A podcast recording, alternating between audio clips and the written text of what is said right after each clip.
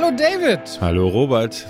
So, lieber David, wir haben wieder einige Dinge zu reden, aber als erstes muss ich mich bei unseren Zuhörenden mal entschuldigen. Ich habe letzte Woche gesagt, wir würden heute über Black Adam reden. Das verschieben wir eine Woche, weil ich, Trottel, äh, habe verplant, dass wir den erst nach der Aufnahme gucken. Dafür machen wir nächste Woche ein schönes The Rock Special. Freut euch schon mal auf den abgenervten David für die nächste Woche, wenn ich ihm immer wieder erzähle, dass er von 7 Dollar aus seine große Hollywood-Karriere aufgebaut Eigentlich hat. Eigentlich freue ich mich ganz äh, drauf, weil ich kann eine ganze Menge Filme dann nächste Woche verreißen. Ich habe gestern mal reingeschaut in seine Filmografie und irre. Also der, ich, ich hatte überlegt, mit wem kann ich den vergleichen aus der Filmgeschichte, der, den man so kennt. Also am ehesten fiel mir so. Schwarzenegger hätte ich irgendwie gesagt. Ah, nee, Schwarzenegger hat ja auch wirklich gute Filme. Ich, ich würde eher so sagen Stallone oder Jean-Claude Van Damme. Also gerade Jean-Claude Van Damme hatte auch viel Mittelmaß. Die, die Jean-Claude Van Damme da mehr, weil Stallone hat auch so kultige Sachen, so wie Demolition Man. Genau. Nicht gut, aber Kult und so. Aber und ich meine auch Cliffhanger und so. Ich meine, das ist schon. Kommt eigentlich der Begriff Cliffhanger von dem Film Cliffhanger? Nein. Nein, okay. ich habe aber tatsächlich über, dann überlegt, so wenn ich auf meinem Kanal zum Beispiel ein Ranking mache, was wäre der beste Film mit Dwayne Johnson? Aber da können wir ja dann nächste Woche drüber ich sprechen. Ich glaube Snitch, würde ich sagen. Okay. ich glaube, Snitch war einer der besten. Aber Für mich ist es, glaube ich, Pain and Gain. Aber darüber Pain, stimmt. äh, Und Ballers hast du ja nie gesehen, aber das ist ja Serie. Gut, aber bei ihm gibt es natürlich auch noch mehr Karriere und äh, ist halt eine Arbeitsmaschine. Und ich habe ihn auch mal persönlich erlebt. Das war auch nicht uninteressant. Ich habe ihn auch mal persönlich erlebt, ja. Ja, damals mit Kevin Hart. Das war das gleiche Central Intelligence? Nee, ich habe ihn interviewt zu Reise zum magischen Berg.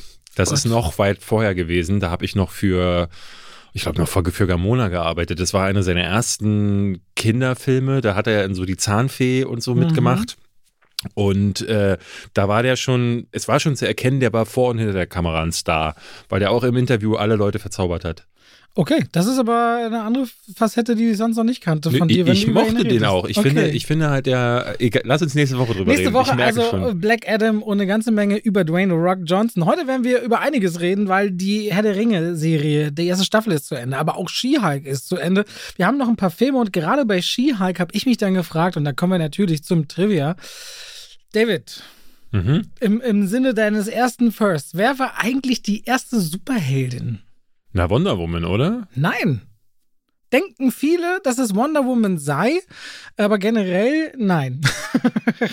Dann war es doch irgendwas, was keiner mehr kennt, oder? Also es ist knapp davor und auch aus der Comicwelt. Also tatsächlich gibt es auch, auch heute auch Referenzen. Nee, also mir auch erstmal nichts gesagt, aber es gibt bis in die 2015er Jahre im Film tatsächlich Referenzen und auch Plakate im Hintergrund zu sehen, wo man tatsächlich sich darauf auch so ein bisschen bezieht. Also bis 1940 galt es immer so, dass Frauen äh, auch in Comics entweder Nebenrollen oder Love Interests waren. Mhm. Dass das mal Superheldinnen waren, war nie ein Thema. Das änderte sich aber 1940 und zwar hat der Autor Fletcher Hanks, der hat unter verschiedenen Pseudonymen, vielleicht sagt dir irgendeiner was davon, Barclay Flagg, Bob Jordan, Henry Fletcher, Hank Christie, mhm. irgendwas mal gehört, hat er die erste Superheldin erschaffen, nämlich in Fiction House Jungle Comics Nummer 2. 1940 tritt das erste Mal Phantoma auf. Phantoma? Phantoma Mystery. Woman of the Jungle. Das ist eine junge Frau mit blonden Locken, die sich verwandeln kann und dann wird ihr Kopf zu einem blauen Totenkopf, äh, ja, Schädel und hat dann übermenschliche Fähigkeiten. Die kann zum Beispiel fliegen, kann Objekte transformieren, schweben lassen oder Menschen umformen und soll äußerst brutal gewesen sein zu allen, die den Dschungel bedroht haben. Ihre Einwohner, die Pflanzen dort und alle, die sich dort zu Hause fühlen. Schon gleich eine Nachhaltigkeitsmessage mit drin. Ab 1940 und ich habe auch für dich mal rausgesucht, hier ist äh, das erste, das erste Mal, als sie auftritt, sieht man hier Phantoma Mystery Woman of the Jungle. Ah. So sieht sie aus und so sieht sie dann mit blauem Totenkopf aus, behält aber ihre blonden Locken, was echt creepy ist in der Kombination. Sieht ein bisschen aus wie Skeletor, mit, äh, der eine Perücke trägt. Ist, ja, ist wirklich auf jeden Fall weird. Phantoma ist dann aber auch irgendwann nochmal ein bisschen umgedichtet worden, nämlich zwei Jahre später wurde ihre Background-Geschichte umgebaut. Man hat ihr dann mit, äh, man hat ihr einen, einen ägyptischen Hintergrund gegeben. Sie wurde dann irgendwann eine uralte ägyptische Prinzessin, die wiederbelebt wurde, in der Heutzeit, Heutzeit um den Dschungel zu beschützen und hieß dann Phantoma Daughter of the Pharaohs äh, 1942. Aber Phantoma, die allererste Superheldin, die dann von, die kennst du bestimmt, Black Canary? Ja. Unterstützung bekommen die hat. war doch auch in dem äh, Birds of Prey Film. War da nicht Black Canary mit dabei? Jetzt bin ich ein bisschen unsicher. Ich glaube. Könnte sein, zumindest als Blitzschwalbe auch im Deutschen bekannt. Blitzschwalbe. Äh, in den Flash Comics hat sie dann 1947 nochmal weibliche Unterstützung bekommen. Also, mhm. Also, wenn ihr euch fragt, war She-Hulk die allererste Superheldin? Nein. Phantoma. Ja, She-Hulk ja sowieso nicht. Die She-Hulk-Comics sollen ja sehr nah an dem dran sein, was wir dann jetzt letzten Endes auch als Serie bekommen haben. Mhm. Also auch sehr viel die vierte Wand brechen, sehr witzig. Und vielleicht auch so cheesy wie die Serie. Wollen wir über die gleich sprechen oder machen wir? Wir wollen erstmal darüber sprechen, dass Phantome abschließend die erste Ach Superheldin ja. war und dann natürlich das Publikum begrüßen mit herzlich willkommen zu zwei. Zwei wie Pech, Pech und, und Schwafel. Jetzt hätte ich fast die Begrüßung vergessen. Wir haben viel gesehen. Worüber wollen wir zuerst reden, David? Du wolltest schon mit irgendwas ansetzen? Ich wollte schon mit She-Hulk anfangen, aber ich dachte, komm, du hast jetzt Smile nachgeholt und wir wollten eh nochmal darüber sprechen, dass Smile ein mega Erfolg geworden ist. In den USA steigt der jede Woche äh, stetig an. Das Ach, das auch noch. Ich habe jetzt gar nicht weiterverfolgt, wie der noch weitergelaufen ist. Richtig gut. Also der ist in Deutschland bei fast einer Million Zuschauern und es ist für Horror mega stark. Der hatte letzte Woche, ich glaube, 800.000 Zuschauer in Deutschland erreicht, was echt extrem ist. Und wir hatten letzte Woche was gesehen, das fand ich ganz interessant. Es gibt so eine, uns haben Zuschauer geschrieben, dass ihnen aufgefallen ist, dass du nicht nur, wenn du ins Kino gehst zu Smile, dass es wirklich eine Qual ist, weil da sehr viele junge Teenager sind, die das Erlebnis Kino offenbar aus ihrer Jugend gar nicht kennen und äh, oder sie kennen es und haben sich aber gedacht, wir gehen da mit Handy rein, wir brüllen, wir betrinken uns mit Alkohol aber es gibt da offenbar auch eine Challenge auf TikTok, die da ein bisschen dazu führt, dass die Leute auf TikTok sich gegenseitig dazu anhalten, geh da mal rein, der ist so gruselig, guck, gucke mal, ob du den aushältst. Und das fand ich sehr interessant, weil das irgendwie ja auch Teil einer ja regelrecht eine Marketingmaschinerie ist, die sich von alleine trägt. Ja, Paramount hatte auch schon in der Promo von Smile, ich weiß nicht, ob du das mitbekommen hast, die haben ja Schauspieler engagiert, die so bei Baseball-Matches, bei Sportveranstaltungen oder auch in der Today Show, die ja immer in New York, glaube ich, mhm. aufgezeichnet, oder in Good Morning America aufgezeichnet wird, so mit Live-Publikum am Times Square, äh, Leute hingestellt, die grinsend im Hintergrund standen. Also Paramount hat ganz versucht, aktiv auch, zumindest in den USA, in großen Fernsehauftritten so ein bisschen äh, Guerilla-Marketing zu machen. Also ohne auf den Film zu ver äh, zur mhm, Einfach nur grinsende Leute. Das ist ja interessant. das ist auch abgefahren. Auf jeden Fall, ähm, ich habe ihn jetzt gesehen und ich stimme dir in vielen Punkten tatsächlich zu. Erstens, beste Momente sind aus dem Trailer leider schon mhm. vorweggenommen worden. Was ich aber verstehe ist, oder was, glaube ich, bei manchen Leuten so ein bisschen eine Faszination auslöst, dass er hinten raus schon auch arthausiger wird. Also hat er so ein bisschen das It Follows-Prinzip mhm. und dann irgendwann, wenn Gesichter, also Dinge aufreißen und in Sachen reingekraucht werden, dann bekommt er schon so einen eher arthausigeren Touch, wo ich so dachte, okay, es wird ein bisschen ein bisschen derber, als es jetzt im Mainstream zuzumuten. Also ich hoffe, dass da so ein paar Leute sind, die sich vielleicht für Horror dann weitergehend interessieren nach Smile und sagen, ich hätte gern sowas, was noch so ein bisschen, so ein bisschen äh, mehr Mindfuck ist. Du hast gerade schon komisch geguckt? Ja, Arthouse ist nicht das richtige Wort. Ja, aber ich, also ich sag, oder wie soll ich das sagen? Dieses, mh, mm, ich will ja auch nicht spoilern, aber das ist. Dieses Creature Horror. Creature -Horror ja, dann. aber dann am Ende wird es schon sehr, äh, also extremer, als es normalerweise für so Mainstream-Horrorfilme äh, man es dort wiederfindet. Es geht dann so in Richtung äh, Elevated Horror so ein bisschen, ne, weil dann so diese, dazu noch eine Message aufgemacht wird. Gerade dieses Thema Trauma ist dann so ein Punkt. Das hast du dieses Jahr irgendwie super oft, aber ich fand, dass er eigentlich eher so Richtung, er wird dann eher zu Evil Dead, weil äh, das Finale da, wo es spielt und was man dann so sieht, fand ich sehr dass es in diese Richtung geht. Und das hat er so mit diesem typischen Creature Horror. Und ja, es ist dann plötzlich, wird das, ich will nicht gory sagen, also nicht splatterig, aber es, äh, der, der Grad an Bildern, die man sieht, die man nicht erwartet hätte aus dem Trailer, der steigt also ich fand auf jeden Fall, es ist auf jeden Fall mehr, als man dem Mainstream normalerweise zumutet, wenn man den Horrorfilm vorsetzt. Dieses äh, creepige Grinsen ist halt der Hook dafür, aber viel zu viele Momente verraten und er zieht sich dann auch zu sehr, ja, also weitestgehend stimme ich da mit dir überein. Aber es ist schon überraschend, dass er so erfolgreich ist. Also das kann ich mir wirklich nur erklären. Ja, ich hatte auch wieder Jugendliche bei mir sitzen in der 14 Uhr Vorstellung, die ziemlich laut geredet haben, also mhm. also auch auffällig laut und dieses Ding, ey, vielleicht haben jetzt Jugendliche diesen Hype, Filme auf irgendeine Art und Weise zu stürmen. Wir haben es ja bei den Minions mit den Gentle Minions gehabt, wo ja das mhm. gleiche war, dass man sich schick anzieht und im Kino Mist macht. Wahrscheinlich, um es dann auf TikTok zu filmen, keine Ahnung, wie es läuft. Und bei Smile haben mich auch viele, viele Nachrichten erreicht. Ich mhm. weiß nicht, ob diese Art von Erfolg von dem Film, klar, für Paramount ist natürlich toll, aber ob diese Art von Erfolg äh, für, für Kinos nachher das ist, was sie wirklich wollen, äh, wenn die Leute, die sich wirklich interessieren, gar keinen Spaß richtig haben. Nee, also für gerade bei Horror, wo du halt relativ viele Szenen hast, wo man dann auch ruhig sein muss. Aber ja, ey, das ist äh, im Kino, ins Kino gehen ist echt kein Spaß häufig. Und das finde ich ein ganz komisches System, ehrlich gesagt. Das ist wie in einen Club gehen, du willst tanzen und dann stellt dir einer alle fünf Minuten das Bein. Da gehst du halt nicht mehr in den Club. Also, weil, ja. was soll das? Apropos Club gehen, ich war beim Backstreet Boys Konzert. Ah, das hat wirklich Spaß gemacht. Und ich bin im Rausch. Ich habe mir jetzt für vier weitere Sachen Karten gekauft. Ja. Willst du wissen? Hau raus. Ich weiß, du hast mir eine Sache schon Robbie gesagt mit Robbie Williams. Ja. liebe ich. Ich habe mit 13 war ich bei einem Konzert von ihm und habe beschlossen, ich finde das so cool, dieses Gefühl. Ich will ein Showbusiness. Robbie ja. Williams ist wirklich schuld, dass ich dann gesagt habe, ich möchte was in diesem Showgeschäft machen. Deswegen muss ich da wieder hin, Karten gekauft. Michael Bublé, da, fünf Tickets, nehme ich Nachbarn mit und so. Und jetzt habe ich noch Hazel Brugger Karten und ich gucke mir mal Nightwash an. Habe ich immer nur im Fernsehen gesehen. Jetzt gucke ich mir das mal live an im März oder so. Erste Reihe, da wird man geroastet. Ah, okay. erste Reihe Tickets gegönnt. Okay, alles klar. Also Michael Bublé, glaube ich, kostet was? 250 Euro ein Ticket ich oder so? Ich glaube so 160, 170 einer. Ich, ich hatte überlegt, ihr hattet mir nämlich davon erzählt, was es alles gibt, und ich hatte überlegt, so Elton John, da hätte ich Bock drauf. Da habe ich auch Karten. Ach, hast du auch Karten? Da habe ich auch Karten, aber das kam über einen Kontakt. Ey, da kosten, ich glaube, Golden Circle Tickets. Also ich glaube, da wird ja richtig bestuhlt. So bei Michael Bublé und Elton John hast du ja keinen Stehbereich. Du hast ja komplett Stile vor der Bühne. Ich glaube, da bist du bei 600 Euro oder so. Die Karte ist Wahnsinn. Ja, Elton John, das ist wahrscheinlich seine letzte Tour, das letzte Mal. Gibt es da noch Karten? Hast du geguckt? Nö. Okay, der kommt erst im Mai. Äh, ich bin jetzt bei Ben Böhmer Ende des Monats. ben, ben Böhmer. Böhmer. ist so ein, ist Elek Böhmermann ist, nee, ist ein, Bruder. Ist ein Elektroartist, äh, der auf Tour ist. Äh, ich liebe den, der macht richtig tolle, tolle, tolle Tracks. Hab ich ich habe mal wieder Bock, äh, auf Elektro tanzen zu gehen. Das ist doch ganz gut. Mhm. Wir könnten beide zu 100 Jahre Disney, 100 äh, Jahre Disney gehen. Das nee. kommt nächstes Jahr auch. Nee, Nee, nee, nee, okay. nee, nee. Gut. Äh, apropos Disney, wollen wir ja. gleich einfach mal rüberschwenken zu äh, She-Hulk. Die ist jetzt durch die Serie. Es war eine, eine wirkliche Freude, gerade bei Moviepilot immer mal wieder.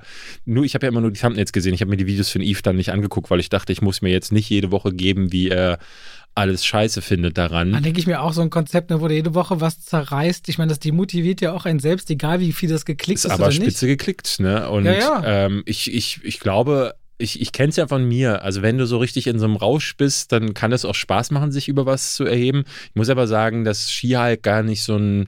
Ich habe jetzt auch die Serie extra nochmal nachgeholt und ich würde jetzt also ist definitiv keine gute Serie, aber ich habe gar nicht das Gefühl gehabt, dass ich da jetzt auf, drauf einprügeln müsste, weil ich schon auch Elemente daran erkenne, bei denen ich glaube, ne, weil das habe ich auf Twitter ganz viel gelesen, dass viele Leute geschrieben haben, dass sie die mögen, die Serie. Und ich kann verstehen, wenn man das auch mag. Mir geht es gar nicht so. Ich fand manche Folgen okay. Ich hatte damals ähm, die ersten drei ja geguckt und die erste fand ich scheußlich mit, diesem, mit der Hulk. Ähm, dann kam aber das mit Emil Blonsky, der von Tim Roth ja gespielt wird. Und dann dachte ich so, oh, sie machen so ein bisschen mit einer alten Figur. Tim Roth spielt auch auf so eine Art und Weise, die ich drollig finde. Und dann in der vierten Folge lassen sie das aber fallen. Und dann kommen plötzlich diese Einzelfälle, ne, äh, dieser Fall der Woche sozusagen. Und die sind alle scheiße. Das hat mir gar nicht gefallen. Ich mag grundsätzlich die Struktur dahinter, dass man ihr quasi eine Aufgabe gibt und eine Gerichtsshow daraus mhm. macht. Aber was sie dann befüllen, auch diese Titania oder wie sie heißt, ultra anstrengend. Ich, Wong taucht ja ein paar ja. Mal auf, der dann A, für alle, die Sopranos immer noch nicht gesehen haben, spoilert. Aber vor allem, wenn man sich überlegt, was Wong für eine Aufgabe hat und für eine Verantwortung im Marvel Cinematic Universe, das wird dann hier so, ins, Lächer das wird so ja. ins Lächerliche gezogen, wo ich denke, hä, nur weil die Serie die Tonalität hat, musst du nicht andere Figuren mit runterziehen. Ja. Dann habe ich mich mit einer Sache ganz schwer getan. Und zwar ich verstehe, wenn du thematisierst, dass äh, Frauen meinetwegen auch in der Dom Männerdomäne wie der Juristerei als Anwältin äh, es wirklich schwer haben und ihnen auch Steine in den Weg gelegt werden. Dass man genau damit umgeht, wie werden denn Frauen in der Gesellschaft abgecheckt, auf Tinder und auf was auch immer. Was für Probleme, welchen Problemen befinden sich denn da im Alltag, um eben diese Themen aufzugreifen. Was ich nicht verstehe, ist dann, wenn es dann eine Superheldin gibt, warum die dann das erste Mal direkt auch gleich wieder sexualisiert wird. Warum die in Superheldenform auf Männer trifft, die sagen, ja, ich finde deine Muskeln geil, toll, ich will dich daten.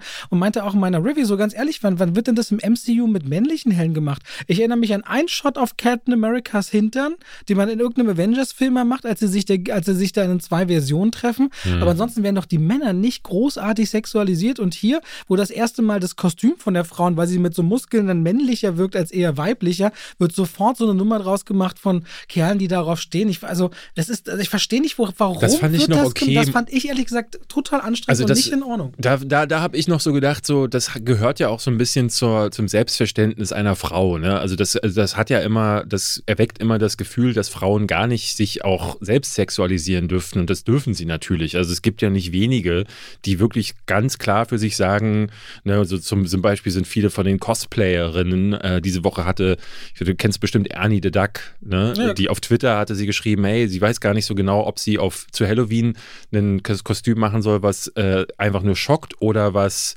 äh, anzüglich ist. Und die spielt ja auch mit ihrem, mit ihrem Sex, Sex äh, Appeal. Ja, aber das ist ja selbst, quasi ein selbstgewählter Weg und eine Sache, die ja, man gerne macht oder ein Hobby, die man nachgehen möchte. Ja, aber sind, hier, sind ja weibliche, hier, hier, sind ja weibliche Autorinnen dabei gewesen und ich finde, dass äh, die Jennifer Walters, dass die auch ja irgendwie mit ihrer, mit ihrem Sex Appeal dann spielt. Was ich skurril finde, ist, dass die Serie nicht in der Lage ist, diese, ne, diese Fälle zu füllen.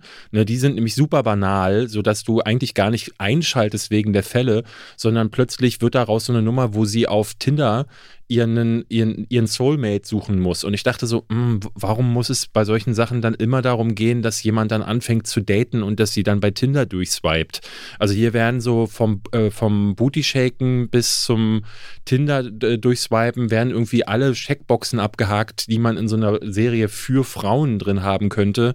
Und ich dachte mir, am Anfang in den ersten zwei Folgen hatte ich noch die Hoffnung, dass, dass das Autorenteam clever genug ist, da auch ein bisschen äh, die, die Erwartungshaltung zu untergraben und das passiert gar nicht. Also es ist dann halt wirklich genau so und man kann sich daran stören. Ich persönlich fand das jetzt nicht so dramatisch, dass sie auch mit ihrem Sexappeal spielen. Ich fand es dann eher so ein bisschen blöde, dass sie dann, dass drei von fünf Folgen in der Mitte, dass es dann ums Daten geht und am Ende ist es dann, kommt ja Matt Murdock mit dazu, auf den viele gewartet haben.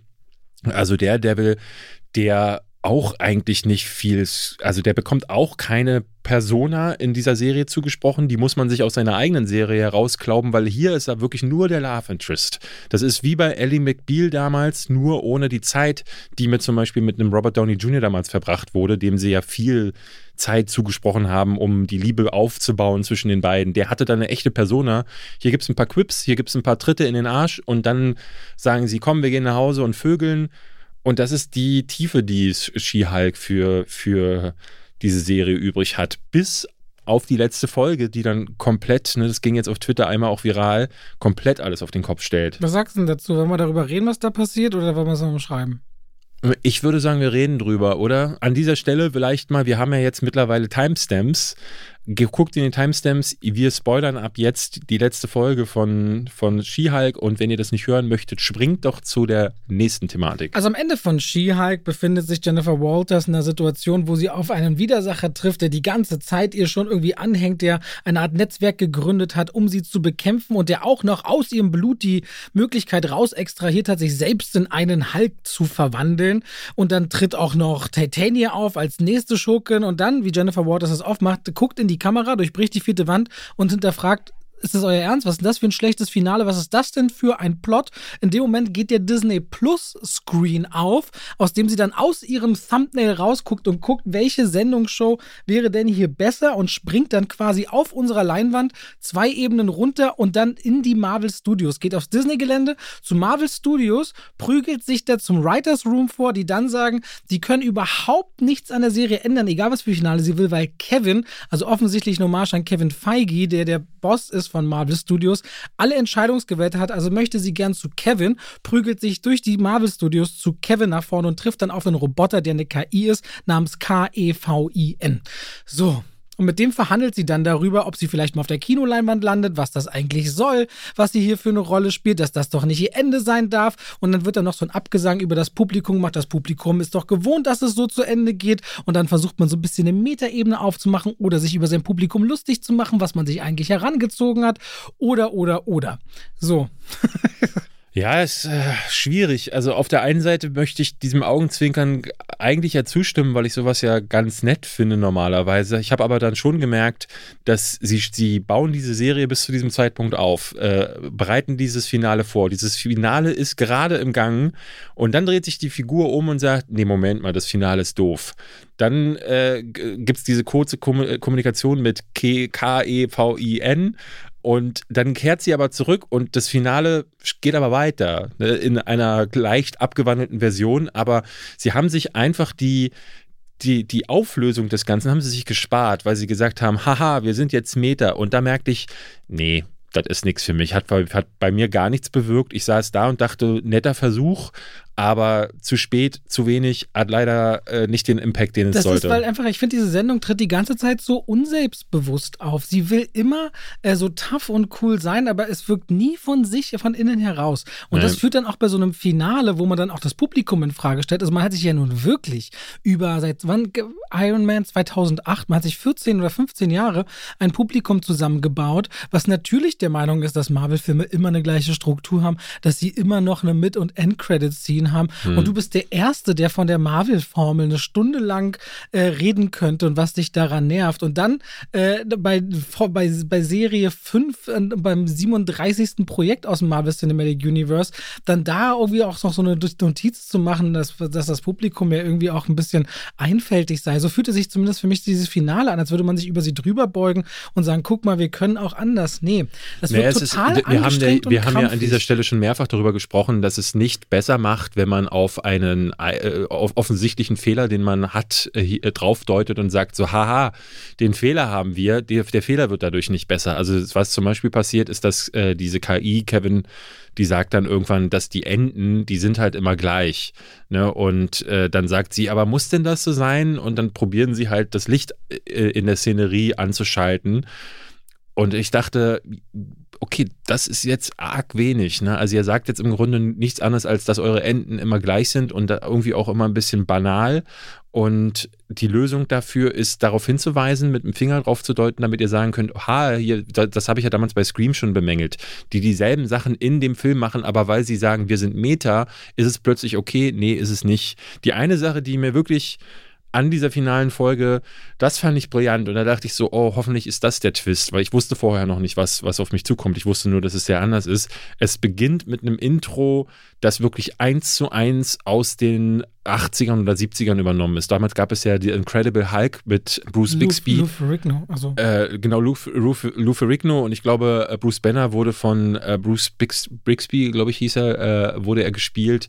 Und genau derselbe Look, äh, so ein Sprecher, der darüber spricht, das hat mir richtig gut gefallen. Und äh, auch äh, She-Hulk wurde von einer echten Darstellerin gespielt was in so eine Bodybuilderin, die sie einfach grün angemalt haben. Ich dachte so in dem Moment, ach, das sieht so viel besser aus als diese CGI-Scheiße, weil ich muss sagen, bis zum Schluss habe ich mich an She-Hulk gestört, die als Effekt wirklich eher so mittel funktioniert. Sie ist nicht gut in die Szenerie eingecomposited. Ne? Die Ausleuchtung funktioniert nicht so wie im Rest des Raums und man merkt auch, wenn sie sich bewegt, zum Beispiel wenn sie aufsteht, da haben die die, die bekommen die, die Größenverhältnisse nicht richtig hin. Und da gibt es mehrere Situationen, wo das äh, ganz unnatürlich wirkt. Und das fällt immer wieder auf, es reißt dich immer wieder raus und ja. Genau, das nehmen sie aber auch wieder so auf der Metaebene auf äh, in der finalen Folge, dass das On-Camera sich verwandeln zu teuer sei. Das müsste sie jetzt Off-Camera machen. Ja, ich finde, sowas nicht. zu äußern, aber sich der Kritik dann nicht zu stellen, also wirklich zu stellen, hat immer was Verzweifeltes. Ja, oder so ein Lösungsangebot auch zu machen. Aber das Lösungsangebot ist äh, beendet schon bei dem, bei dem Hinweis darauf, dass es Kritik gibt und dass es nicht zu viel ist. Was ich grundsätzlich aber erfrischend finde, ist eine Superheldin zu erleben in die Realität und Wirklichkeit dort einzutauchen. Also eigentlich, ich glaube, viele Kritikpunkte der anderen, also ich bin bei all den Sachen, die du sagst, äh, total dabei, aber dieser ganze weibliche Ansatz und so finde ich persönlich ja sogar spannend. Mhm. Also davon kann ich mehr gebrauchen. Ich muss auch sagen, dass es äh, interessant ist, ähm, das hatte ich ja neulich ja schon mal gesagt, Marvel versucht jetzt etwas, äh, was sie in den Comics ja schon jahrzehntelang so machen, nämlich Comics für jedermann anbieten. Du hast dann Squ Squirrel Girl für die ganz Jungen, du hast die düsteren Comics, du hast sogar Zombie-Varianten Varianten von deinen Marvel-Helden und du hast die lustigen Sachen. Und jetzt kommt halt sowas Lustiges auch mal. Und du merkst, dass die, dieses Publikum, was sie sich herangezüchtet haben, die ja auch alles gucken müssen, weil sie das auch das gelernt haben, weil sonst ein Endgame Die Serie funktioniert ja auch wieder nicht, ohne alles oder viel geguckt zu haben. Ohne viel geguckt zu haben, ne? Also ganz am Ende wird jetzt plötzlich ja irgendwo gesagt, so Hulk hat auch einen Sohn, so äh, in einem Satz, der kommt kurz rein, Ende. So, es wird auch nochmal erwähnt, dass es wahrscheinlich einen Hulk-Film, einen Standalone-Film geben wird, was interessant ist, weil die Rechte Den ja gar nicht bei denen geben. liegen war so die Ding, was dann, also zumindest sagt das Kevin dann irgendwie. Äh, und ich dachte so, wird dieser Sohn jetzt irgendwo anders mal nochmal aufgegriffen und das heißt dann, dass die Leute, die das Finale nicht mehr gesehen haben, was ist mit, mit Miss Marvel, das ich zum Beispiel auch schon gar nicht mehr geguckt habe?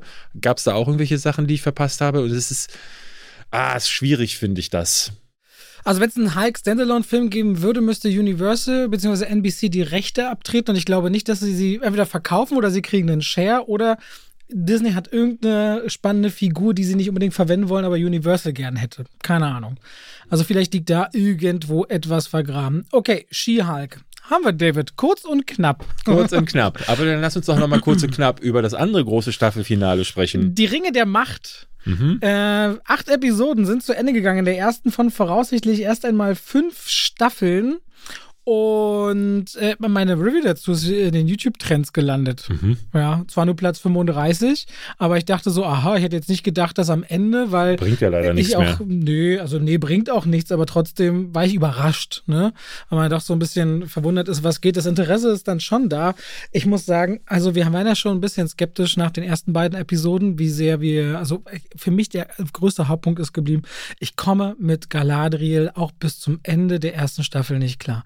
Die ist für mich anstrengend, die ist für mich oft bockig, die ist für mich nicht greifbar, die ist irrational. Ich finde, sie spielt nie intrinsisch. Da hat sie mal eine Träne im Auge, dann guckt sie böse dahin.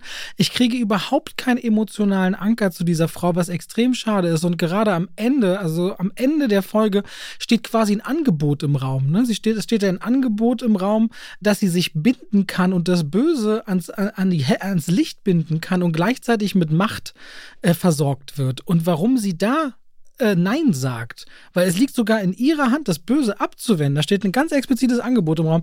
Das verstehe ich nicht. Dann habe ich die Haarfüße am Anfang geliebt, so diese Hobbit-Abklatsch, die Vorfahren, weil sie in den Wäldern leben. Ich fand die ganz toll inszeniert. Und auch da fühlte ich mich leider in dieser Serie inhaltlich total betrogen, weil deren Credo ist, wir halten zusammen, wir sind eine Gemeinschaft, wir gehen einen Pfad. Aber was passiert? Einer macht mal einen Fehler und sie lassen gleich die ganze Familie zurück in dieser Serie. Ich auch denke, was denn das für eine beschissene Doppelmoral? Mit den Elben und ihrer Distanz Distanz und mit ihrem, es ist eine sehr hölzern geschriebene Serie. Ganz viele Dialoge und Sätze wirken so abgebrochen. Das ist bei den Elbenvaters dafür auch zu, zu, für mich, bei mir dafür gesorgt, deren ganzes Schicksal steht in dieser Staffel auf dem Spiel. Und ich denke immer so, Fühlt sich nicht so an, als hättet ihr wirklich Angst, dass es bald mit euch vorbei sein sollte.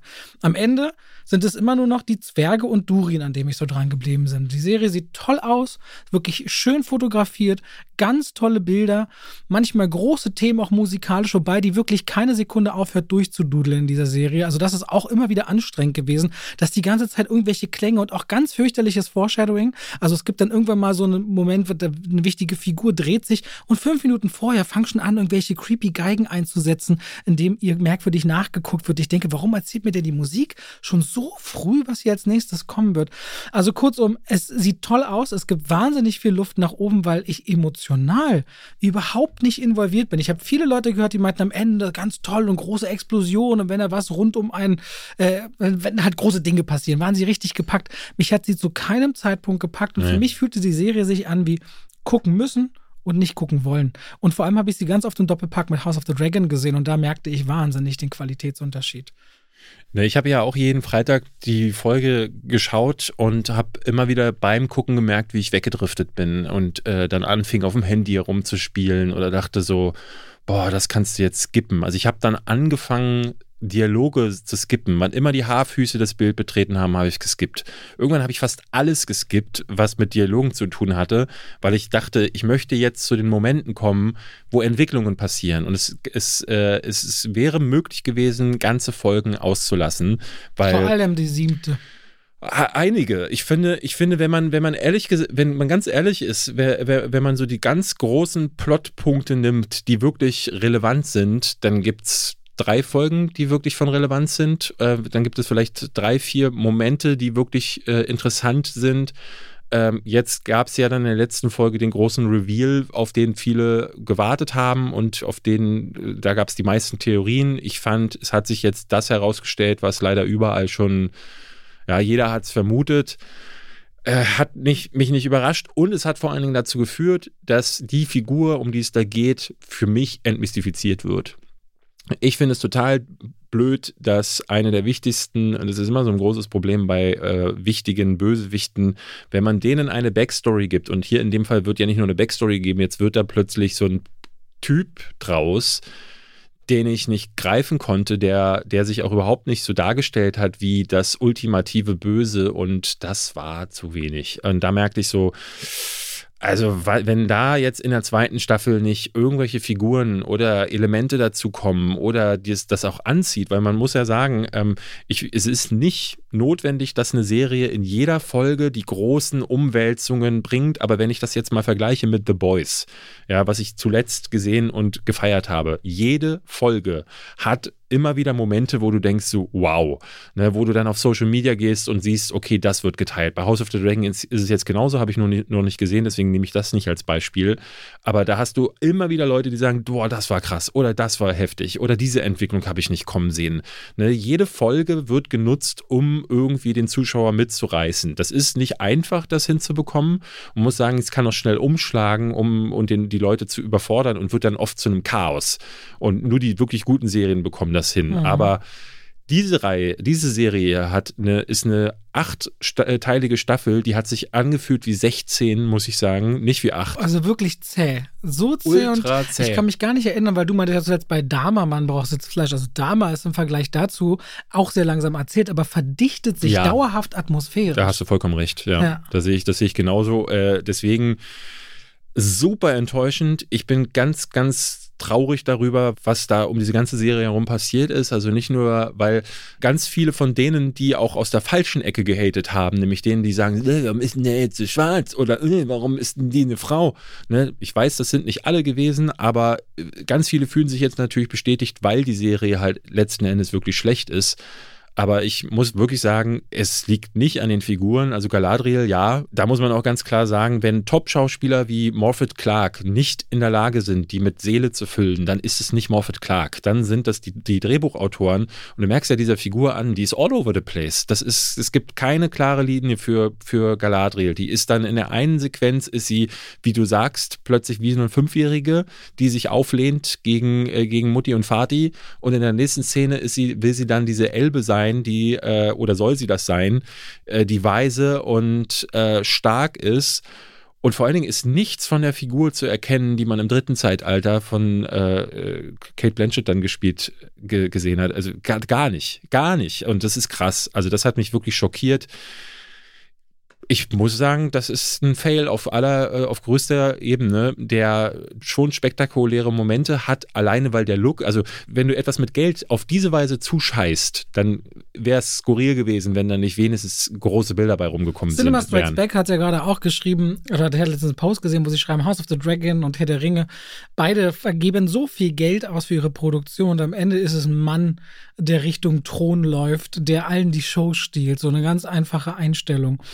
Geld macht nicht immer Sieger und macht nee. nicht Qualität. Sehen wir auch gerade beim Fußball, Union Berlin oben auf der Bundesliga-Tabelle, falls du es nicht wusstest. Nö, wusste ich nicht. Küm kümmere mich gar nicht um Fußball. Arbeiterverein. Äh, das ist gerade zum Beispiel Dortmund am Wochenende 2-0 geschlagen. Dortmunds, glaube ich, Gehaltsetat 240 Millionen und das von Union 40 Millionen. Es hat ganz viel dann auch mit, mit also was Leidenschaft und was Einstehen und, und Kraft und, und Selbstbewusstsein alles verändern kann. Hm. Und letztendlich, ähm, wenn ihr über das Thema nochmal Diversität und Herr der Ringe mehr hören wollt, wir haben in Folge 82, die heißt Toxische Fans und der üble Hass auf die Ringe der Macht, ähm, nochmal relativ ausführlich 30, 40 Minuten darüber gesprochen. Aber ich bin gespannt. Ich hoffe, Sie nehmen sich diese Kritik und diese Stimmungslage zu Herzen und äh, machen was draus, weil ich glaube, Sie produzieren noch nicht die zweite Staffel. Die ist, glaube ich, noch nicht im Dreh. Naja, ähm, es gab viel Backlash. Es wird auf jeden Fall eine zweite Staffel geben. Dafür ist das Investment viel zu hoch gewesen, dass äh, diese Serie getätigt wurde. Aber ähm, ich bin gespannt. Also, ob das bei Amazon tatsächlich ne, weil das ist ja ein Investment, was sich für die auch auf eine gewisse Art äh, äh, auszahlen sollte. Und ob das wirklich so gekommen ist, wage ich ehrlich gesagt zu bezweifeln. Und damit schalten wir raus aus dem Podcast rein in die Werbung. Ach, David, das mhm. Wetter draußen ist schön. Ich koche so gern. Du hast jetzt langsam aber sicher zumindest ein bisschen kochen gelernt, dank Hello Fresh. Aha. Weil es ist doch wirklich, muss man mal jetzt mal ohne Schmu sagen, es ist doch wirklich einfach mit diesen Kärtchen, die man nach Hause bekommt, in der Kochbox, mit den passenden Zutaten in der richtigen Menge, Schritt für Schritt die Sachen so zubereiten, wie es darauf steht. Also ich kann mir schwer vorstellen, dass das nicht Spaß macht oder beziehungsweise, dass man nicht zumindest auch was Neues dazulernt, wie man Dinge zubereitet. So geht es zumindest mir und ich weiß, dass David auch immer mal wieder gerne bei HelloFresh Sachen kocht und dann schon überzeugt auch darstellen kann, seht, ich bin wertvoll, was ja, die Küche ja. anbelangt. Ich, ich, kann bin, auch ich bin auch ein Mensch. ich finde es immer wieder schön. Also jede Woche hat man 30 Gerichte oder mehr zur Auswahl. Man kann auch noch Toppings und Desserts und verschiedenste andere Sachen bestellen und sich quasi seine Kochboxgröße für zwei bis vier Personen zwischen drei und fünf Gerichten in der Woche auswählen und dann eben auch sich überlegen, will ich vegan, will ich vegetarisch, will ich Mischköstler. Es gibt so viele Sachen, die man danach sortieren und aussuchen kann und dann bestimmt man quasi an welchem Tag, zu welcher Uhrzeit will man es geliefert bekommen. Und ich habe bestimmt schon 40, 50 Kochboxen in den letzten Jahren und es hat für mir immer alles sehr gut funktioniert. Und wenn ihr sagt, ihr wollt HelloFresh jetzt mal ausprobieren, vielleicht mit David und mir und uns unterstützen, dann macht das doch gerne. Und dann könnt ihr den Code HF Schwafel, also HF wie HelloFresh und Schwafel verwenden, wenn ihr euch bei HelloFresh anmeldet als Neukunde oder auch als ehemaliger Kunde. Und ihr findet auch nochmal natürlich in den Shownotes die passenden Links dafür. Und wenn ihr HF Schwafel verwendet, dann könnt ihr in Deutschland bis zu 120 Euro, in Österreich bis zu 130 Euro und in der Schweiz bis bis zu 140 Schweizer Franken sparen und der Versand auf die erste Kochbox ist auch noch kostenlos. Es ist einfach, es ist schnell und die Rezeptkarten, ich hebe die auch immer auf. Da hat man immer Inspiration, wenn man Gäste hat und sagt, heute koche ich mal was ganz Feines. Habe ich mir selbst überlegt. Danke an HelloFresh an der Stelle, viel Spaß damit und damit schalten wir raus aus der Werbung zurück in den Podcast. Freust du dich eigentlich, wo wir gerade noch bei Serien sind, auf Tulsa King? Ist das was, wo du drauf schaust, weil Sylvester Stallone? Nö. Nee? Nö. Mitte November ist gar nicht ich so weit. Ich habe mir nicht mal den Trailer angeguckt. Okay, ja gut, hätte ja sein können. Ich bin ja, anders als du, bin ich nicht so der Seriengucker. Also es gibt so immer wieder, es gibt so ein paar Sachen, die finde ich dann faszinierend, so wie Chernobyl oder letztes Jahr Squid Game oder dieses Jahr Severance aber das ist viel zu wenig. Es gibt so viel Mist und es gibt so viel Durchschnitt und ich muss mich dann ist immer aber nicht so. so, dass bei Filmen nicht auch so wäre. Natürlich, aber bei Filmen ist nach anderthalb Stunden Schluss. Und Serien gehen halt meistens eine Stunde und ich kann meine Lebenszeit und von der, also gerade in der Woche, ich, ich, ist nicht viel Zeit da. Und wenn ich dann mir überlege, ich muss so eine zehn-Staffel-Serie gucken oder Leute schreiben uns ja immer wieder Breaking Bad, du musst das gucken. Und ich weiß noch, dass ich die ersten beiden Staffeln eher so hm fand. Und dann gab es Leute, die mir gesagt haben, aber ab der dritten Staffel. Und ich denke so, ey, dafür muss ich 20 Stunden gucken. Genauso ist es bei Walking Dead gewesen, wo Leute sagen, ja, aber ab der sechsten Staffel wird es dann wieder gut. Und nee, nee, nee, nee, da bin ich raus. Das ist leider gar nicht meins. Da gucke ich die. Man muss sowieso aufpassen, wenn das Wort muss mit in, in Verbindung mit etwas anzuschauen immer existiert. Na, nun ist es in unserem Beruf äh, ja. durchaus mal so. Ich habe gerade wieder Lust an Serien gefunden und bin dafür sehr dankbar, weil nachdem ich bei seriös war, hatte ich, hatte ich so eine lange Zeit einen Overkill an Serien und mhm. gerade freue ich mich eigentlich darüber, dass ich wieder Spaß habe. Habe jetzt auch The Watcher übrigens angefangen. Das ist das neue Ding auf Netflix, hat gerade da mal abgelöst vorne. Mhm. Ist so eine, eine Familie zieht in ein neues Haus mit, mit Naomi Watts und Bobby Cannavale in den Hauptrollen. Und die ziehen in so ein Haus, was sie sich gerade so leisten können. Die haben alle ihre Versicherungen, Bauspar, was auch immer aufgelöst, um dahin zu ziehen. Bisschen Vorort von New York, aber irgendwas. Und dann kommt es, stimmt da nicht. So die Nachbarn, die auf einmal am Zaun stehen und auf dem, auf dem Grundstück von denen Rucola pflücken und sagen, wissen Sie, seit 60 Jahren pflanzen wir hier Rucola an und der wächst manchmal rüber auf ihre Seite des Grundstücks. Seit 60 Jahren pflücke ich den hier. Niemand vorher hatte ein Problem damit. Das muss doch in Ordnung sein. So, dann hast du wiederum noch einen Nachbarn, der hat eine geistige Behinderung, der auf einmal mit einer Zeitung, die er austrägt, im Haus steht. Und dann haben sie so einen Essensfahrstuhl im Haus und sich darin gerne versteckt. Und so kriegst du ringsherum immer merkwürdigere Leute präsentiert, bis sie halt Drohschreiben kriegen, wo dann steht herzlich willkommen in unserer Nachbarschaft. Es ist sehr schön, Sie hier zu sehen. Ich beobachte Sie. Ich bin der Watcher. Jeden Tag fahren hunderte Autos an Ihrem Haus vorbei. In einem von dem könnte ich sitzen. Und so bekommen die alle paar Tage Drohschreiben und die Frage ist, was ist da los? Wer ist dieser Typ? Und es wird halt immer so ein bisschen creepier, so verdichtet sich das. Das gucke ich gerade. So. Klingt super langweilig. Sagst du oft, aber ist nicht schlimm. Okay. Also Ich kann mich entkoppeln. Das ist ja. okay. Du kannst langweilig finden und ich leg mich hin und genieße das und schaue mir das an. Ich will ja, ja. Niemand hat gerade deine Meinung angegriffen. Ich habe gerade gesagt, hm. ich finde, das dass es langweilig klingt. Da habe ich nicht gesagt, dass das für dich dann genauso ja, gelten muss. Ja immer, du musst dann ja, nicht klarstellen, nee, nee, nee, dass du das anders es ist findest. Ja immer, es ist ja immer, wenn, es ist ja schon, wenn man jemandem etwas erzählt und bei dem jemanden quasi es auf nicht Interesse trifft, ne, dann, dann ist es ja immer schade. Man würde ja jemanden begeistern wollen. Und dementsprechend. Musst du nicht. Wir sind ein Podcast, wo wir uns gegenseitig erzählen, ja, was wir gesehen dich, haben. Ich möchte dich gern begeistern, wenn ich kann. Ja, zum Beispiel bei The Bear, bei, zum Beispiel bei Ted Lasso habe ich mich lange bemüht, du hast lange nicht geguckt, hast dann gesagt, die ist wirklich herzallerliebst. Ja. Und bei The Bear hast du dann vielleicht im Februar mal reingeschaut. und auch da, hey, ich gebe nicht auf, ist das was. Und andersrum ist es ja so genau auch gegenteilig. Dama hat mir sehr gut gefallen, aber nachdem wie du es mir beschrieben hast, dass man langen Atem und so braucht, habe ich bestimmt erst so vier, fünf Tage gezögert, ob ich wirklich reinschauen sollte. Das hat ja natürlich einen Effekt auf jemanden. Es war ganz witzig. Also ich, ich, ich höre dir schon zu und versuche mein Interesse oder Nicht-Interesse auf das letztendlich auch mit zu begründen, was du davon hältst. Das ist, ich höre dir nicht bloß zu wertfrei, also, also so geht es mir zumindest, wenn ich dir zuhöre. Ja, ja, aber also ne, ist, ist ja erlaubt, dass ich Dinge dann einfach, also gerade bei Serien muss ich sagen, ne, äh, das klingt nach der x-ten uh, Home Invasion trifft auf Mystery-Nummer, die weiß ich nicht, gerade in Serienform dann auch wieder zu zäh sein könnte. Ich, sage nur, es klingt nicht nach etwas, das ich gucken möchte. Und es war ganz interessant. Ich hatte letzte Woche, ähm, äh, schrieb unser gemeinsamer Freund, der uns beiden The Bear empfohlen hatte, schrieb, äh, hatte mir eine Sprachnachricht geschickt und war ganz traurig bis empört, dass er, weil er diesen Podcast hörte und wird er jetzt wahrscheinlich wieder und sagte, ähm, ja, finde das eigentlich gar nicht cool, dass er mir die Serie empfiehlt und ich will die dann nicht gucken. Und dann sagte ich so, ey, das muss aber erlaubt sein. Also, weil es geht ja ich, ich, ich habe nicht viel Zeit. So, du magst ich, ja auch nicht Serien und du magst ja zum Beispiel, wir hatten gestern, ich hatte nämlich überlegt, wollen wir nicht mehr über unsere Lieblingsserien reden? Und ich merkte bei mir beim Aufschreiben, Drittel davon sind Sitcoms. Ne? Du magst ja kategorisch keine Sitcoms. Nein. Aber das ist ja auch okay. Ist ja auch völlig Und normal. da ist es dann, also gerade bei Serien finde ich immer so, da sind einige Leute auch immer so fast militant, wenn es darum geht, die zu empfehlen. Und ich muss sagen, Serien sind nicht, das, also das, ich mache das auf meinem Kanal so ein bisschen, auch deshalb, weil die, die, die Namen, die dahinter sind, ja immer größer werden. Herr der Ringe, She-Hulk, äh, Ganz Star kurz, Wars. The Watcher für dich ist übrigens die neue Ryan Murphy-Serie. Das könnte dich, wenn es um Namen geht. Wer ist Ryan Murphy?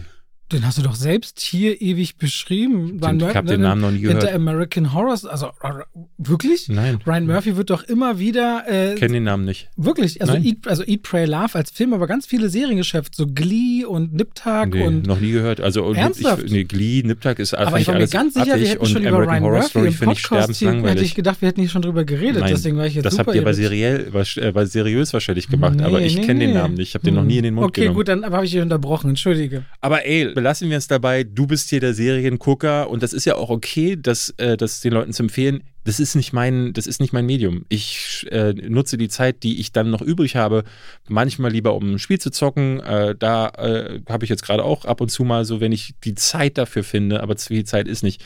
Aber ich gucke jetzt nicht eine Kochserie, zehn Staffeln, wo, ey, wo das sind zehn Stunden Kochen Who cares? Das sind das vier ist Stunden. Die, vier Stunden? Die gehen nur 22 Minuten. Ah, okay. Habe ich dir aber auch gesagt. Aber ist auch nicht schlimm. Äh, die ist wirklich sehr kurzweilig und es geht eigentlich viel mehr.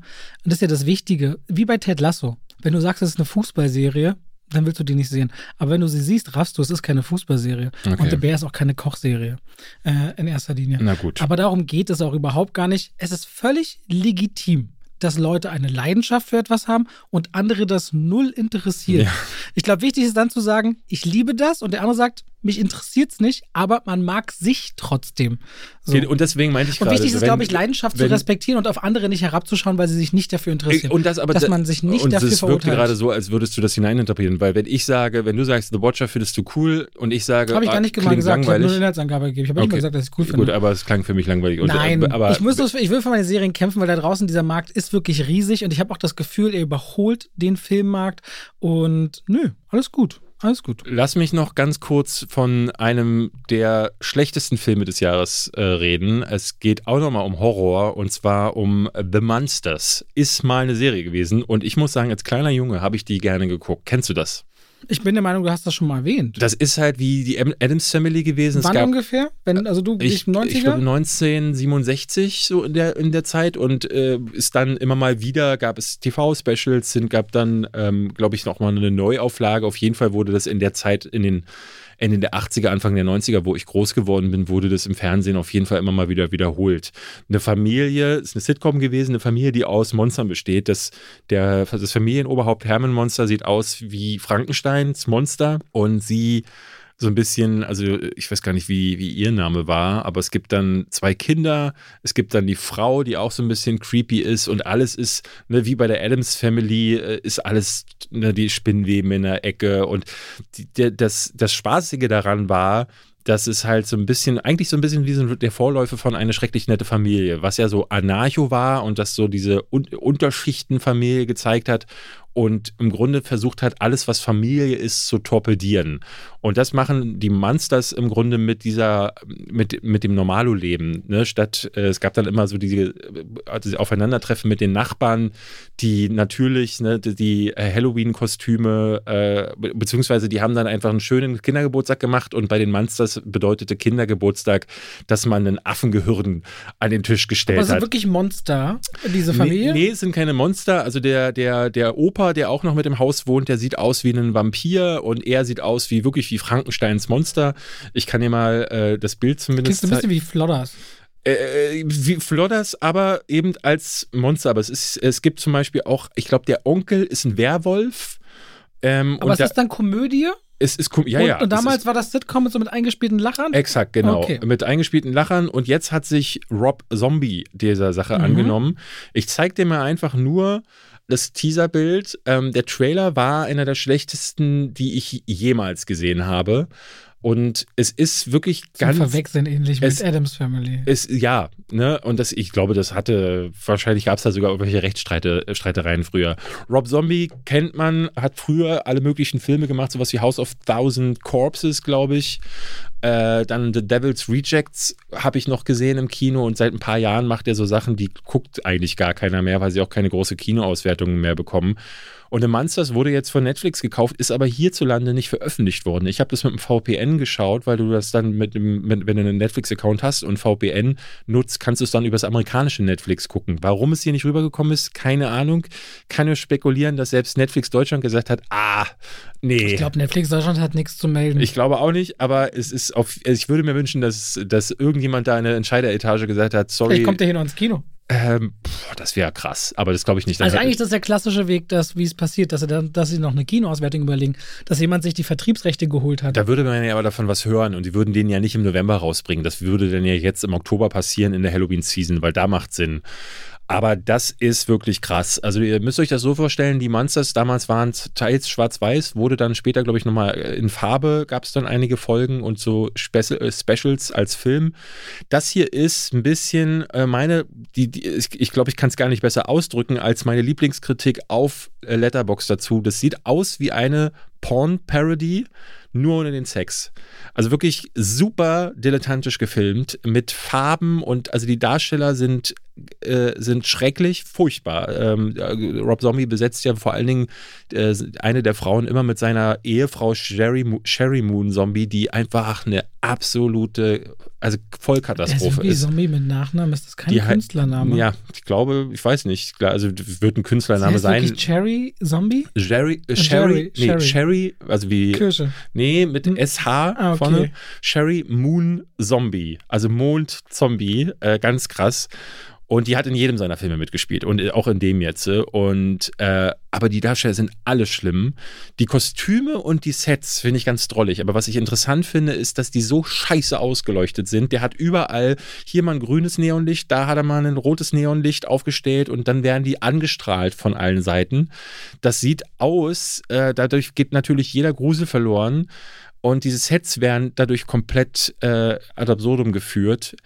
Und gleich die erste Szene mit Hermann Munster ist, dass er in irgendeinem Punkrock, er steht in einem Untergrund-Rockclub, äh, da sind dann überall Neonzeichen und er spielt einen Punkrock-Song. Die Kamera rastet aus, als hätte der ähm, gerade der Kameraassistent einen epileptischen Anfall. Und ich dachte so, das ist ja unerträglich, das ist ja unfassbar und habe dann geguckt, ähm, ne, weil ich hatte unter dem Trailer schon ganz viele miese Meinungen und sah dann sogar gute Kritiken dazu kein einziger Gag sitzt. Also ich habe wirklich gedacht, wenn einer von diesen Boston Dynamics Robotern, die man immer wieder sieht, ne, die so selbstständig auch laufen können, wenn die dann wirklich anfangen sollten, als nächstes Stadium einen Comedy-Stand-Up-Special zu schreiben und damit auf Netflix landen würden, ungefähr so lustig wäre das dann. Kein einziger Gag funktioniert.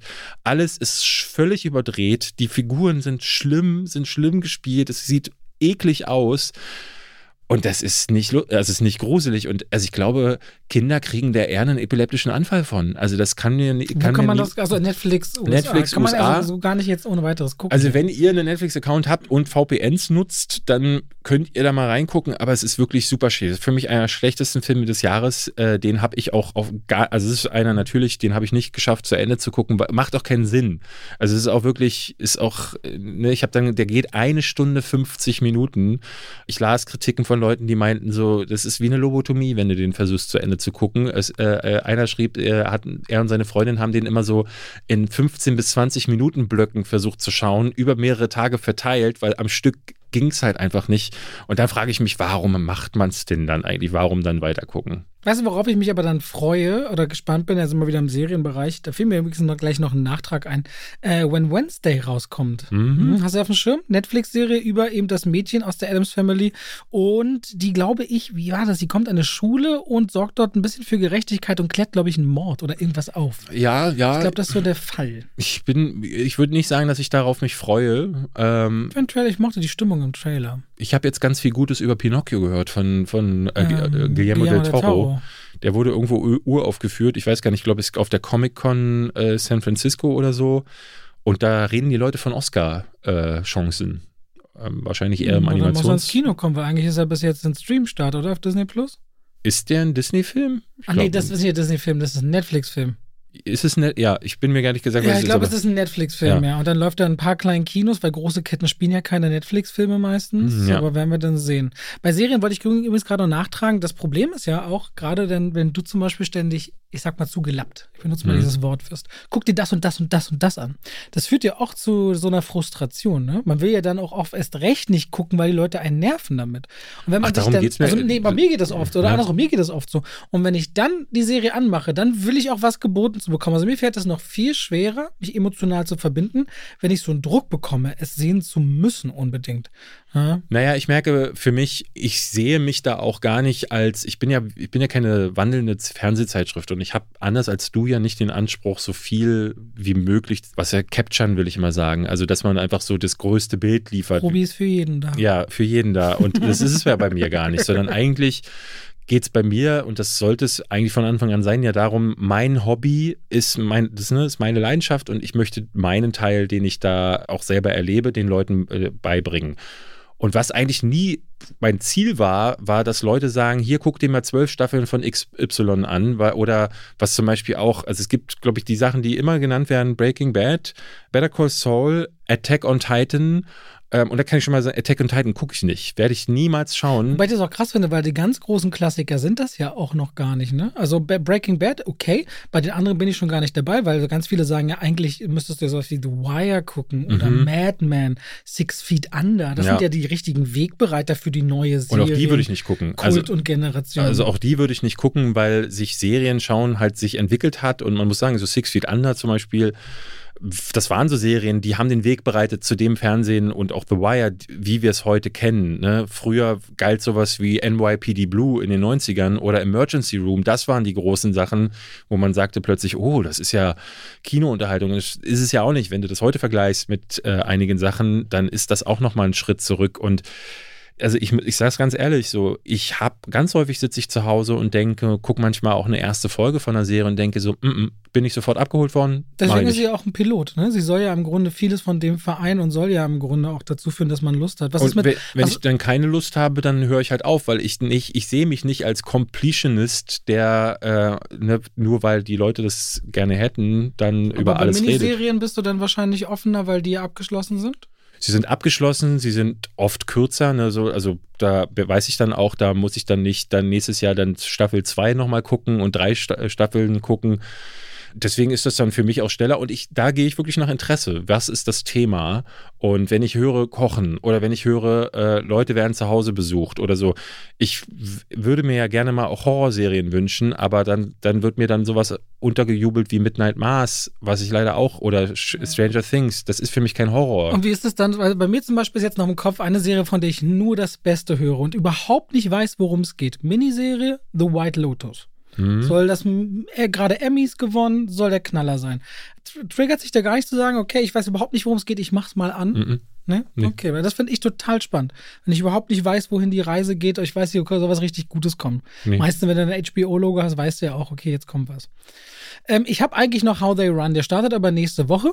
Den würde ich sagen, nehmen wir einfach mit in die nächste Woche. See How They Run. Äh, see How They Run. Das ist so ein äh, Gangster, nee, was war weißt Murder welches, Mystery. Weißt du, welches das, es fängt schon an mit It's a, im Original sagt, ich glaube, Sam Rockwell im Voice-Over, It's a Whodunit. And if you have seen one of them, you have seen all of them.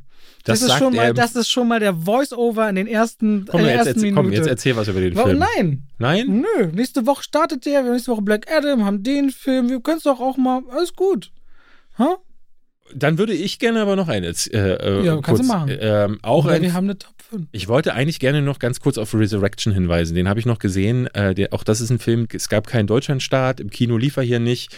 Man kann den aber auch wieder. Ich habe VPN für mich äh, äh habe ich entdeckt und du kannst den zum Beispiel bei Amazon die, äh, holen für ich glaube 99 Cent oder so. Kannst den leihen. Rebecca Hall spielt die Hauptrolle und die finde ich ja ohnehin fantastisch. In The Night House war sie zuletzt so richtig stark und das hier ist ein Psychothriller, wo sie eine junge Frau spielt, sie ist Mutter und ähm, die sieht eines Tages irgendwo in der Stadt einen Mann, Tim Roth spielt den wieder, also der auch Abomination jetzt in She-Hulk spielte und kriegt plötzlich totale Panikattacke. Ne, du weißt als Zuschauer noch nicht, was los ist. Und mit der Zeit stellt sich heraus, irgendwas war mal zwischen den beiden. Die waren mal ein Paar mhm. und das muss eine völlig toxische Beziehung gewesen sein. Du erfährst dann später in einem fantastischen Monolog, sie sitzt, sitzt dann wirklich, ich glaube, es sind acht oder neun Minuten, hält die Kamera auf ihr Gesicht ohne Schnitt. Und die Frau äh, spielt sich die Seele aus dem Leib. Es ist ohnehin ein Film, wo man sagen muss, so, es ist ganz, ganz traurig, dass Personen aus dem Horrorgenre nie wirklich gewertschätzt werden. Toni Collette hätte für Hereditary mindestens einen Preis gewinnen müssen. Ja. Und Rebecca Hall empfiehlt sich hier für eine Oscar-Nominierung, wie ich finde. Es ist eine, das ihre, sie hatten viele starke Leistungen gehabt, aber das ist hier ihre beste. Irre, die spielt sich die Seele aus dem Leib. Und in diesem Monolog erfährt man dann, was wirklich dahinter steht, was ist wirklich die, bei diesem Pärchen passiert. Und es ist irre abgefuckt, was zwischen ihnen passiert ist. Und ab diesem Punkt, äh, sie konfrontiert dann Tim Roth auch, äh, geht auf ihn zu und der sich erst doof stellt, aber der sagt dann irgendwann, ich gehe nicht, weil ich trage ja unseren Sohn im Bauch. Und du denkst so, what? War das gerade gesagt? Und es erklärt sich dann irgendwann, was er damit meint, warum er behauptet, er würde den Sohn im Bauch haben. Das ist gleichermaßen erschreckend, wie es dann irgendwann super abgespaced wird. Ähm, ich weiß nicht, wie. Klingt so nach Seepferdchen. So ein bisschen, ja. Ein bisschen Seepferdchen. Und ähm, äh, dieser Film kriegt dann einen krassen Turn, weil aus diesem anfänglichen Psychothriller wird dann sowas, das hat mich dann sehr stark daran erinnert, was äh, Man dieses Jahr schon gemacht hat. Auch ein Film, der, da ging es viel um toxische Männer und äh, Frauen, die äh, da oft belangt werden und plötzlich am Ende war dann ja Body Horror mit im Spiel. Ähm, sehr ähnlich das Finale, äh, nicht ganz gleich, aber auch hier wird es dann brutal, muss ich sagen. Aber was mich was ich interessant fand, ist, dass sie mit dem Thema Gaslighting hier sehr viel spielen. Also sie wurde von ihrem Mann stark gegaslightet über die Jahre hat sich dazu einer Mutter entwickelt, die dann selber auch zu ihrer eigenen Tochter sehr übergriffig geworden ist. Und Gaslighting funktioniert ja aber auf zwei Ebenen, nämlich auch für den, Schu äh, für den Zuschauer, weil du die ganze Zeit dich fragst, was ist denn hier real und was, was nicht.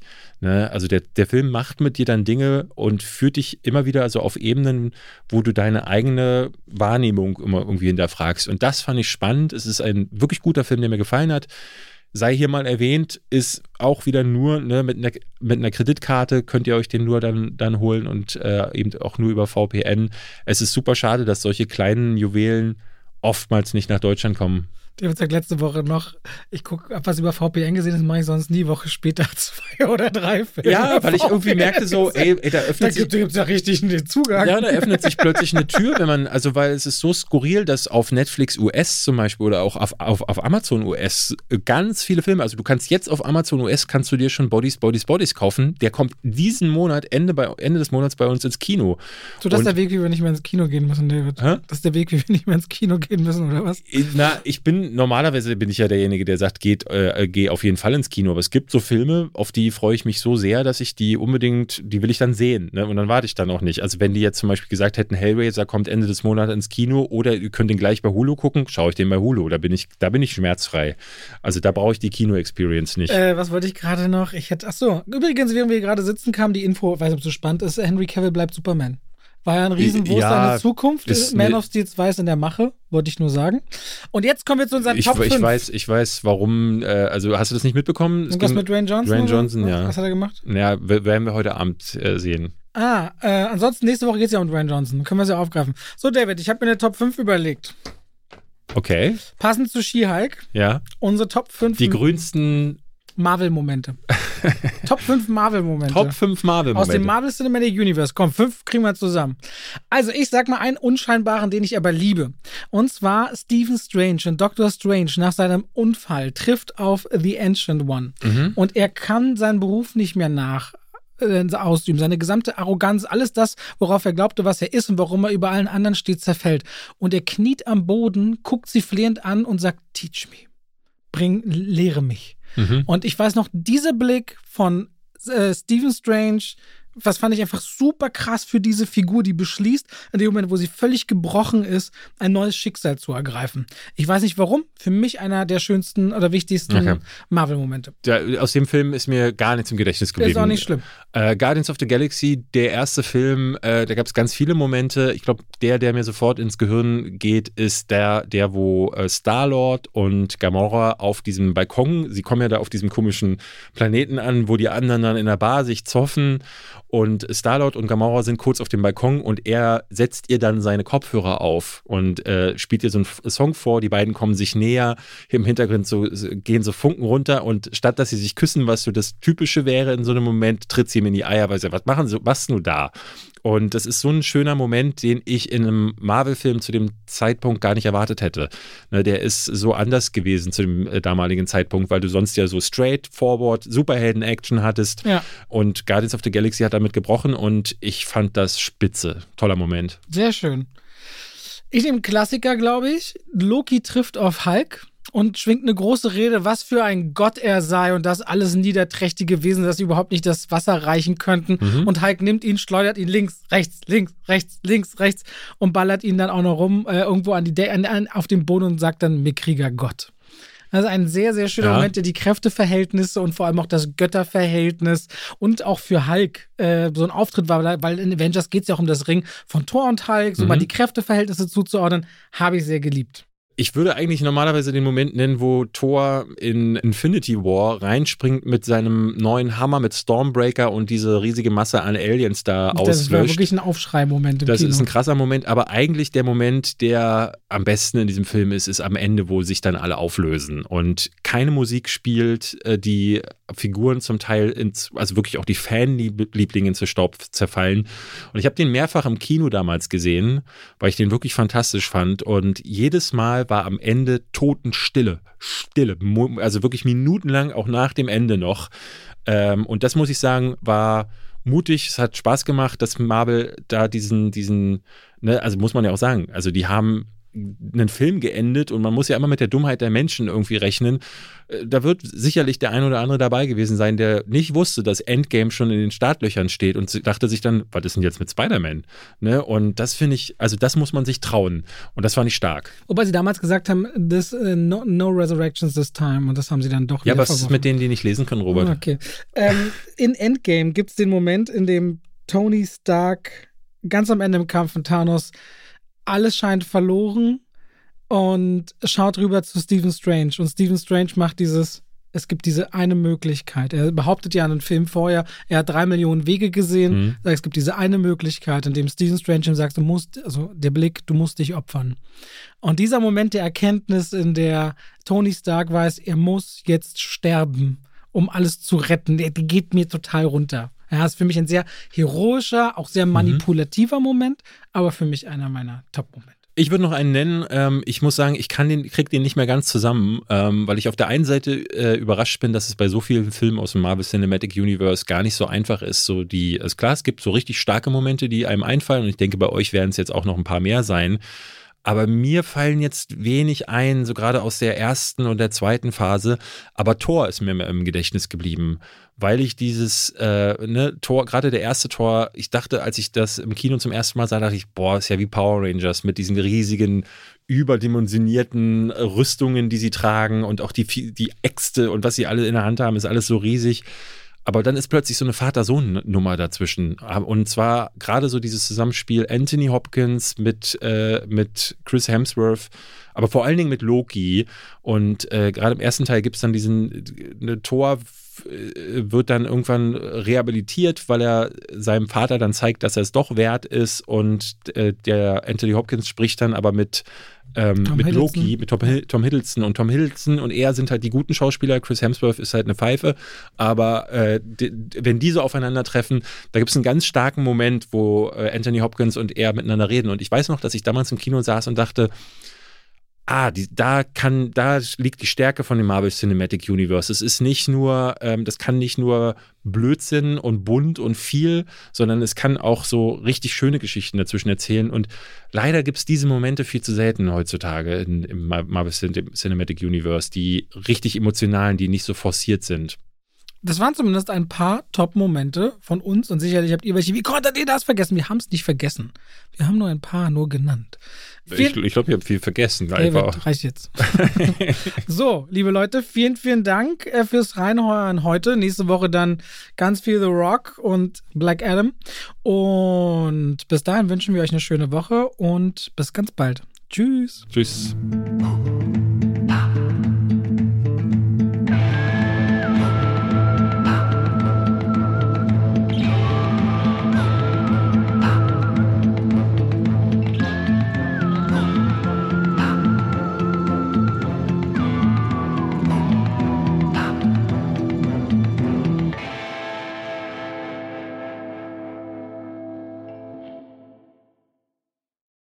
Und damit schalten wir rein in die Werbung. Ach, weißt du, was ich letztens dachte? Ich lief durchs Haus, David, und hab gesungen. Weißt du, was ich gesungen habe? David ist der beste Freund der Welt. Das mache ich morgens, aber dann, wenn langsam Mittagszeit ist und ich was kochen will aus guten Zutaten, die lange haltbar sind, Aha. dann gehe ich durchs Haus und singe Oh Coro mio. Okoro mia. Mhm. Und denke immer an die Koro-Drogerie. Ja. Singen die Katzen die, auch mit? Die, manchmal ja. Und es kommt drauf an, ob sie ja. gerade schlafen. Wenn ihr sagt, ihr wollt haltbare Lebensmittel in großen Mengen haben, das können Nüsse sein, das können hauchdünne Apfelchips sein, das kann Reis sein, kann Pasta sein. Ich habe, auch wenn ich Salate mache, immer schön so Zuckermais aus der Dose, ob wieder Erbsen, Kichererbsen, wenn ich Hummus mache, leckere Tahini. David, es gibt so unglaublich viel bei Koro. Ich habe jetzt auch deren Teller bestellt. Die haben schöne Teller und ihre Edelstahlpfannen sind richtig gut. Ich habe damit schon zubereitet. Also immer wieder was, was, Neues zu entdecken. Die haben Teller und auch Schüsseln. Auf jeden Fall schaut euch bei der Koro Drogerie gerne mal um. Da werdet ihr fündig. Richtig gute Zutaten zu einem fairen Preis, wo ihr auch immer sehen könnt, wie sich der Preis entwickelt hat über die letzten Jahre. Und wenn ihr sagt, oh, das, was der Robert da sagt, der kocht ja gerne, der wird ja keinen Scheiß erzählen, das probiere ich auch mal aus, dann könnt ihr bei der Bestellung auch noch Schwafel 5 im Bezahlvorgang verwenden. Schwafel als Wort, 5 als Ziffer und spart nochmal 5% auf den eh schon sehr fairen Preis. Danke an die Koro Drogerie. Und damit schalten wir raus aus der Werbung zurück in den Podcast.